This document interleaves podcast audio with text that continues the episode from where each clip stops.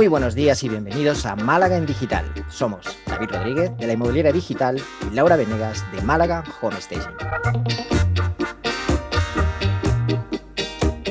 Bienvenidos y bienvenidas al episodio número 37 en el que tenemos una invitada de la que vamos a sacar seguro muchísimas cosas positivas.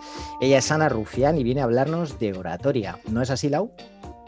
Así es, David. Estamos muy, muy contentos de que hoy esté con nosotros Ana Rufián, que es periodista y formadora en oratoria, tanto presencial como a través de una pantalla. Así que nos va a contar sus truquitos para afrontar estos miedos que nos pueden pasar delante de una cámara. Nos cuenta que desde pequeña tuvo un gran sueño, que era trabajar en televisión, y no sabe ni cómo, pero finalmente lo consiguió. Después de años de errores y aprendizajes, entendió que la vida es una prueba constante y que hay que afrontarla con actitud. No entiende ningún ámbito de la vida sin trabajar en equipo. Le fascina escuchar historias de otras vidas. Supongo que eso será clave en un periodista. Es una apasionada de la comunicación en todos los ámbitos, hasta el punto que ver la TV a su lado puede ser un fastidio, lo voy a decir según ella, y, es tremendamente analítica. Lo que más feliz la hace son las carcajadas y los abrazos de su hija. Verla crecer sana es su mayor bendición. Y bañarse de vez en cuando en el mar cuando el agua está calentita, aunque voy a decir que en Málaga no suele ocurrir esto. ¿De qué podemos hablar con Ana? Del miedo escénico, del síndrome del impostor. Una de, algunas de las frases que más usa son comunicar es para todos y entrenar la comunicación como un hábito más.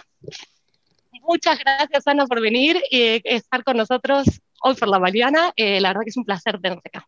Oye, qué, buena manera de empezar la semana. Encantada de estar aquí, de saludaros y de bueno, de, abrir este ratito ¿no? de charla en el que espero no solo enseñar, sino también aprender ¿eh? también de vosotros. Muy bien, Ana, yo encantado, te conozco, te conozco hoy. Un auténtico placer y la temática me parece súper, súper interesante está, está, de, está un poco de moda, ¿no? Podríamos decir. Es verdad que, antes nos centrábamos más en la oratoria de forma presencial, ¿no? En las reuniones, a la hora de tratar con un proveedor, con un cliente, eh, de repente nos invitaban a dar una charla en la universidad o en alguna feria, ¿no? Profesional y nos entraba ese miedo escénico, pero ¿qué pasa? Que la pandemia de repente nos abrió el ordenador y nos abrió ese mundo que es la pantalla y es cuando muchos estando en una zona de confort como es su vivienda, su habitación, su salón, han vivido lo que es realmente el miedo escénico de verdad, ese que te paraliza, ese que te deja prácticamente que no puedes ni hablar, que, se te seca la boca, que la mente se te queda en blanco, ¿verdad? ¿Quién no reconoce esas sensaciones? Porque yo incluso como periodista también las vivo, ¿eh? Ojo. Claro, yo, creo que al final eh, se habla mucho de transformación digital, se habla mucho de como grandes cambios, ¿no? De pasamos de estábamos en una transición un poco más tranquila, que parecía que lo veíamos todo un poco más lejos y que tenemos tiempo, ¿no? Y de golpe llega esto y ¡pum! Ya no puedo hablar con mis clientes a lo mejor eh, de forma presencial, que es donde yo me siento cómodo, donde tengo más habilidades o lo que estoy más acostumbrado y de golpe tengo que hablar con ellos a través de una pantalla. Ya no puedo eh, expresarme a través de mis canales convencionales con un simple post escrito porque no tengo la oportunidad de presentarme al mundo, de presentar mi servicio, de presentar mi empresa eh, de igual forma que lo podría hacer de forma presencial. Así que me toca grabarme en un vídeo, subir Instagram. Además, todos los gurús, todo el mundo, los que venden cursos, me dicen, oye, tienes que hacer vídeos, tienes que salir en tus eh, stories, tienes que hacer tus TikToks. Y nos volvemos absolutamente locos. No sabemos qué hacer, no hemos estado nunca delante de una cámara, no hemos hablado nunca frente no a un grupo de tres, cuatro, cinco personas, sino frente a toda nuestra audiencia, nuestros familiares, nuestros amigos, todo el mundo que nos puede ver en redes sociales y nos entra el pánico. ¿Cómo hacemos para grabar ese primer vídeo, Ana? A ver, lo primero, el primer truco. Veo que vamos ya, ¿no? A tope, ¿no? Pues venga, apuntando lápiz y papel. Lo primero, vamos a pensar, vamos a dejar de pensar en los demás, vamos a pensar en nosotros. Yo siempre digo que el primer consejo es cambia el foco. Es decir, el foco no puede estar puesto en ti pensando, como tú decías, David, oye, es que no solo me van a ver mis clientes, también mis amigos que luego se van a echar unas risas a mi costa. Pero es que también mi pareja y entonces no quiero que me vea a lo mejor en esta, en este, en esta forma en la que yo soy profesional, porque, porque, ojo, aquí cada uno al final guarda sus secretos, ¿no? Y cada maestrillo tiene su librillo y, y no nos tienen por qué conocer en todos los ámbitos de la vida, o a lo mejor mi familia, porque mi padre es súper crítico conmigo, siempre lo ha sido. Entonces yo invito, cambia el foco. El foco no está en ti, Lo importante no eres tú. Cuando tú tienes que compartir una información, tienes que, andar pensando en quién va a escuchar esa información. Entonces, focalízate en a quién va dirigida la información, en este caso a tus clientes o a tus proveedores, que no te importe el resto del mundo. Yo como periodista que salgo en televisión, yo ya voy de entrada pensando en que no gusto a todo el mundo. Como decía la vecina rubia, no soy una croqueta, es imposible, ¿no? Entonces, ¿en quién pienso yo? Pues pienso en mi target. ¿A quién me dirijo? Pues sobre todo por, por el público de mi programa, yo tengo mucho feeling con las personas mayores, pues yo hablo para las personas mayores. Oye, si la gente joven que me, que me escucha le gusta mi estilo, súper bien, encantada, pero habrá gente a la que no le guste. Pues ya está, pero yo me dirijo a mi público y ese es el primer gran consejo. Olvídate, lo importante no eres tú, lo importante es que la información que tú transmites llegue al público al que realmente te estás dirigiendo. Ojo, que parece fácil, ¿eh? pero no lo es. Pues sí, al final lo difícil es eso, enfocar también el mensaje que queremos dar y, cómo transmitirlo correctamente, ¿no? Porque encima de los nervios, lo que decíamos, estar frente a una cámara, se nos puede dar mejor o peor o resultar más fácil o no, pero saber eh, realmente formalizar un mensaje y qué decir es muy difícil. Eh, hace unos días te escuché dar unas unas recomendaciones. Decías, ¿para qué eres un curso de oratoria? Pues para cualquiera, porque hasta para pelear con tu pareja tienes que ir bien preparado, ¿no? Y, y me pareció genial, ¿no? No la parte de pelear con la pareja, pero es verdad que si al final, cuando vamos a hacer un video, nos queremos preparar dos o tres cosas, cuando vamos a ver un cliente, seguramente nos preparamos eh, cuatro o cinco cositas que no queremos que se nos olviden quizás eh, al momento de la comunicación, eh, un TikTok, un live, un directo, lo que queramos hacer, pues también tenemos que hacerlo. ¿Cómo haces tú para prepararte o para decir, bueno, si esto, esto tiene importancia, esto tiene chicha, lo quiero, lo quiero transmitir y cómo hago para que, para que se entienda? Claro, ese es el tema, ¿no? Eso eso es lo difícil realmente, porque yo llevo 15 años estudiando ya profesionalmente la comunicación, pero llevo toda la vida. Por eso yo decía en mi presentación que le envié a Laura, dice, cuéntame cosas. Digo, ver la tele conmigo es un, no sé si se puede decir, coñazo, pero no por nada, sino porque estoy continuamente analizando, estoy analizando los mensajes, la comunicación no verbal, la forma en que la gente se expresa. Entonces, por eso es verdad que, ver la tele conmigo es un poco rollo, también porque a veces estoy viendo la televisión en turco o estoy viendo informativos eh, canadienses, ¿no? Para ver un poco las tendencias. Pero ahí es donde se aprende. ¿Cómo se hace, Laura? Haciéndolo. Es decir, tú quieres comunicar bien, tú tienes dentro de una semana, imagínate, que reunirte con un cliente súper importante, no improvises. No puedes improvisar cuando lo que te estás jugando realmente es un cliente importante, por ejemplo. Todo el mundo se queda con ese mensaje, ¿no? De, oye, incluso cuando vayas a pelearte con tu pareja, prepara la discusión, ¿no? Prepara tus argumentos y reflexiona sobre ellos y, y estudiatelos, ¿por qué? Porque mm, a todos nos ha, pasado discutiendo, oye, con la pareja, con tu madre o con tu hijo adolescente, me da igual, ¿eh? que esto es para todos. No te, no digo ya contra un jefe o contra un empleado, ¿no? A todos nos ha pasado que cuando nos hemos enzarzado eh, en una discusión de esto de aquí vengo yo, sin preparar, hemos perdido la batalla y luego hemos dicho, ay, no dije esto, no dije lo otro. Entonces, la única clave es cambiar la P de preocupación, como yo siempre digo, por la P de preparación. Si tú tienes una reunión importante, pues párate un par de días antes, que sería lo ideal, si puedes, a reflexionar y a tomarte cuatro notas. ¿Por qué? Porque al final el cerebro, que es el que manda, lo que le gusta es el orden. Cuando tú más ordenado les das los argumentos, pues el cerebro más rápido entra al trapo. Es como yo digo, si tienes algo que hacer importante cuando se refiere a una exposición ¿eh? oral, eh, ya sea a través de la pantalla en presencial, me da igual, haz, haz como si fuera tu canción preferida. Escríbete en un folio lo que tengas que decir como tú lo quieras decir y apréndetelo y ensáyalo. Entonces, si tú tienes dentro de tres días una presentación importante, si tú haces ese ejercicio de escribir tus argumentos y decírtelos a ti mismo cuando te estás duchando, al espejo cuando te estás afeitando, cuando te estás peinando, en el coche cuando vas aburrido, te aseguro que el día que tengas que poner en escena esos argumentos, pues vas a triunfar, porque al final vas a hacer un trabajo preparatorio como si fueras un actor o una actriz. Pero ¿qué somos en este mundo si no actores o actrices protagonistas de nuestra vida?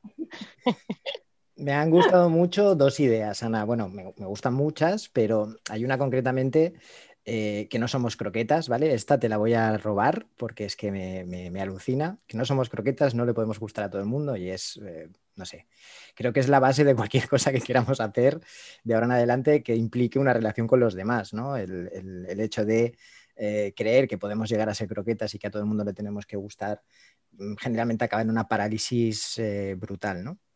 Pero ¿quién nos lo exige? Es que nos lo, nos lo, autoexigimos y ese es el primer error en comunicación. Para mí es un problema de, inseguridad y por naturaleza... Pero tú estarías más seguro, David, bueno, tú o la gente que se identifique con ese pensamiento, ¿estarías más seguro pensando que le encantas a todo el mundo, cómo hablas, cómo te expresas? Es imposible, si no... Si no, toda la humanidad sería igual y todos conectaríamos con todos. Yo siempre que cuando voy de entrada a algún sitio nuevo, eh, y Laura lo sabe, ¿no? porque nos hemos conocido en un, gran grupo de personas, yo ya sé de entrada y soy consciente de que yo no voy a conectar con todo el mundo, pero es que tampoco lo pretendo. Al final lo que siempre decimos, ignorar estos indicadores vanidosos, ¿no? Los likes, los me gusta, los comentarios, hay que... Cuesta mucho. Yo lo reconozco que cuesta. Y... pero el problema es cuando nosotros mismos somos nuestro propio enemigo. Y es como realmente hacemos creer nos hacemos creer a nosotros mismos que nos importa la aprobación de los demás y realmente la que no soportamos es la que nosotros, cuando tú te acuestas solo con tu almohada, te haces a ti mismo. Entonces, eh, uno de los primeros consejos que yo doy a las personas que pasan por mis asesorías de comunicación, que suelen ser personalizadas, pero sí que hay tips que valen para todo el mundo, como este que voy a dar a continuación, es cuidado, primero cuidado en cómo te comunicas tú contigo mismo. Cuidado en los mensajes que tú te lanzas desde que te acuestas el día anterior para levantarte al día siguiente por la mañana. Ya no digo el primer mensaje de la mañana de hola, buenos días, gracias eh, universo por un nuevo día, no. Cuidado con el mensaje de buenas noches que te das a ti mismo, ¿ok? Porque ahí es donde empieza eh, tu propio éxito. Empieza a hablarte un poco mejor, empieza a cuidarte, empieza a pensar que, oye, que tú eres un comunicador realmente, todos somos comunicadores. Que levante la mano el que no lloró al nacer, cuando le dieron un azote, ¿no? Entonces, ese, ese es el primer acto de comunicación de un ser humano. Y desde ahí ya empiezas a comunicarte. Mejor o peor, bueno, pues también, oye, esto es un hábito. Igual que te entrenas en comer bien, igual que te entrenas en hacer deporte así o asado, pues vamos a entrenar en comunicación porque para mí el que llega diciendo es que yo no sé hablar, es que yo no, digo, son excusas. Si yo puedo, tú puedes. Ahora, ¿te vas a comprometer o no? Es que esto requiere compromiso.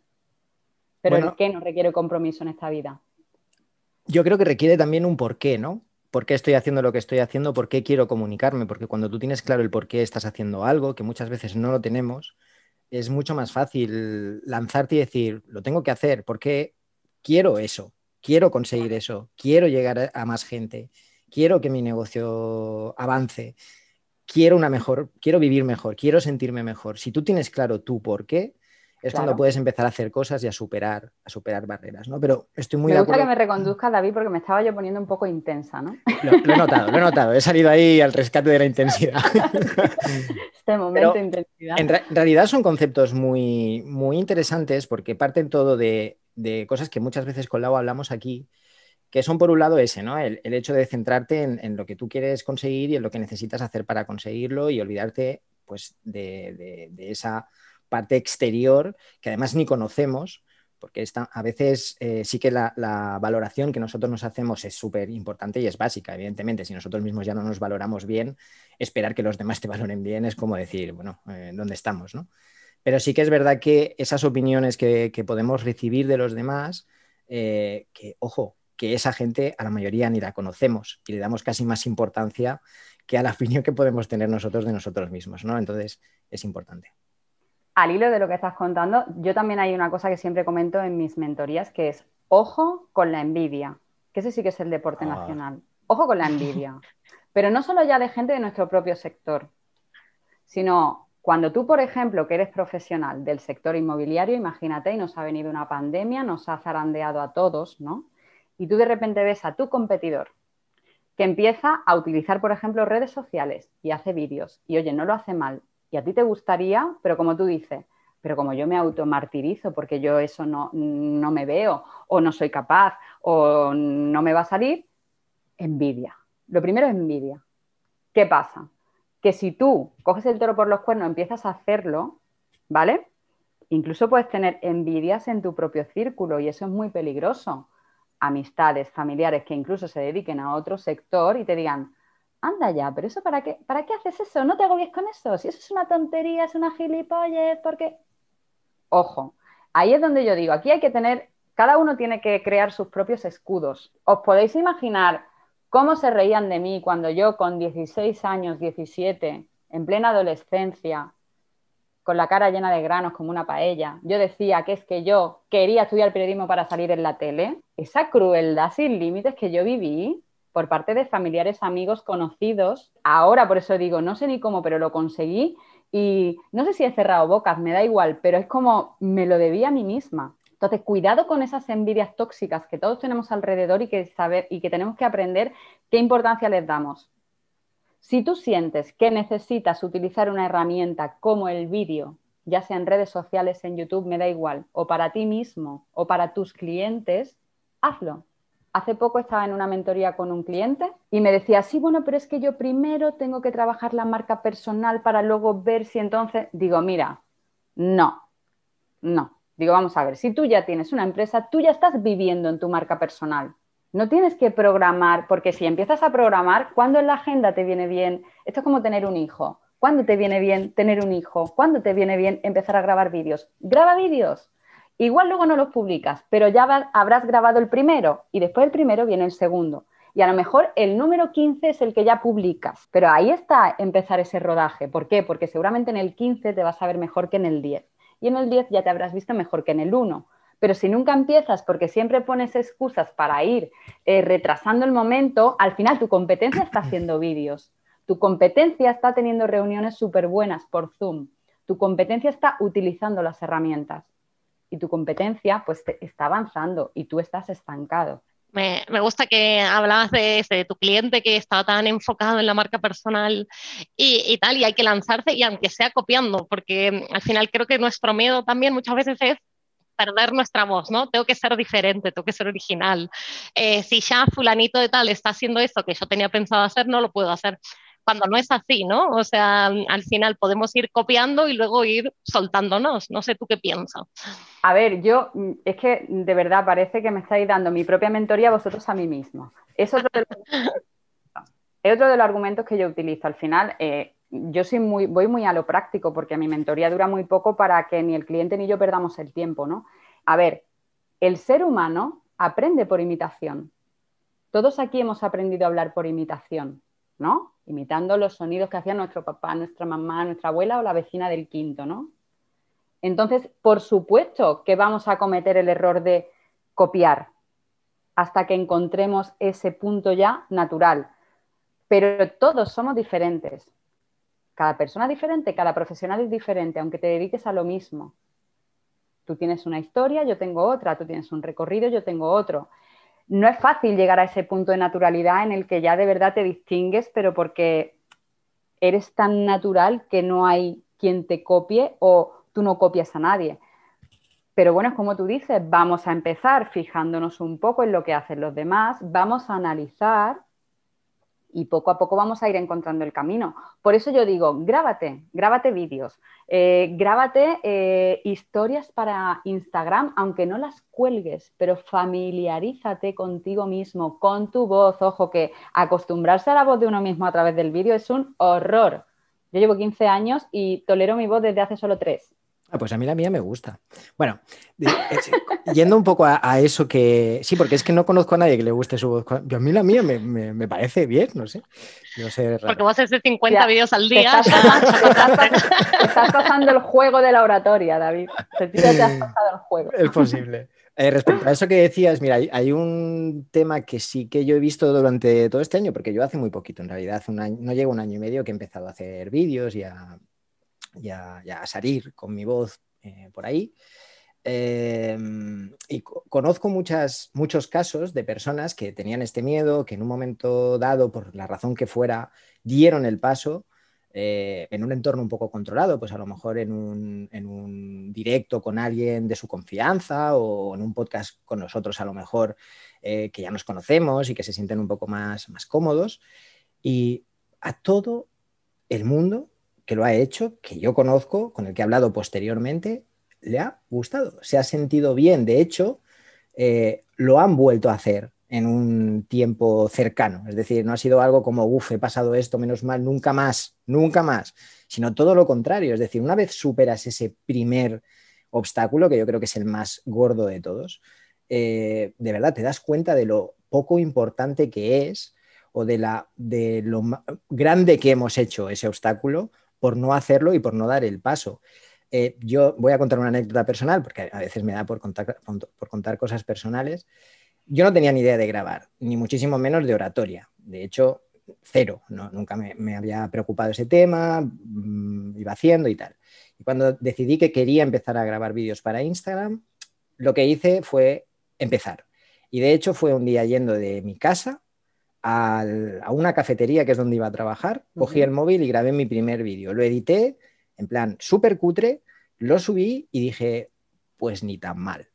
Y a partir de ahí era cada día y aprovechaba que iba de casa a comprar el pan, me grababa un vídeo, luego empecé a correr, me grababa los vídeos, luego empecé a hacerlo con la cámara, porque a mí me gusta grabar. No por... Oye, ¿de qué hablabas? Ya por curiosidad periodística, ¿de qué hablabas en esos De lo que trabajo cada día.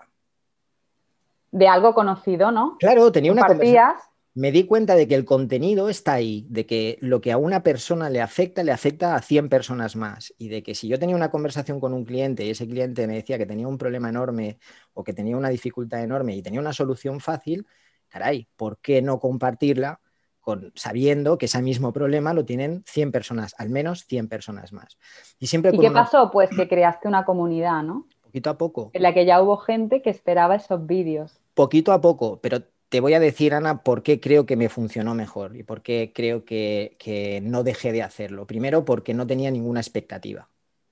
Cero expectativas. No esperaba tener 2.000 seguidores al día siguiente, no esperaba, simplemente lo hacía porque quería hacerlo y porque pensaba que tenía que hacerlo. Bueno, pero tenías un propósito muy importante, que era ayudar a otras personas. A una persona. Mi propósito ¿Vale? era pequeño, mi propósito era pequeño, yo creo que por eso lo hice. Yo me planteé... Pero ves cómo, cómo hilando desde el principio de este podcast, ¿ves cómo tú tenías el foco fuera de ti? Totalmente. Si tú hubieses pensado, oye, no, tengo que salir monísimo, tengo que estar... Eso es imposible, un... Ana.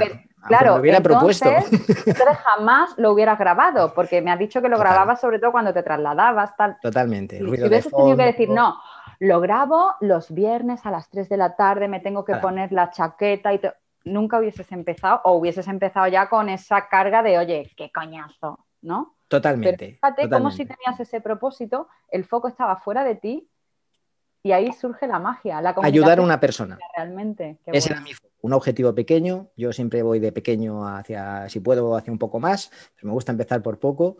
Y mi objetivo era ese, si consigo con 200 vídeos ayudar a una sola persona me doy por satisfecho y cero expectativas. Y yo creo que por eso seguí, seguí, seguí, seguí, seguí. Y de hecho Lau lo sabe que soy anti estadísticas y soy anti ver cuántos seguidores he subido esta semana o este día o lo que sea. Me da igual. Oye, te tengo que seguir en Instagram, ¿eh? Venga, dime, dime, que te voy siguiendo, que te voy siguiendo porque veo a Laura con ganas Esto de participar. Hay que cortarlo porque no puede ser que lo siga. Esto no puede ser. La inmobiliaria digital es el, es el Instagram. Que yo tengo con aquí. guion bajo. El A guion bajo, inmobiliaria guion bajo. Sí, que tengo el Instagram de Ana aquí y voy a aprovechar y ya la sigo, pero lo tengo aquí abierto y ya está.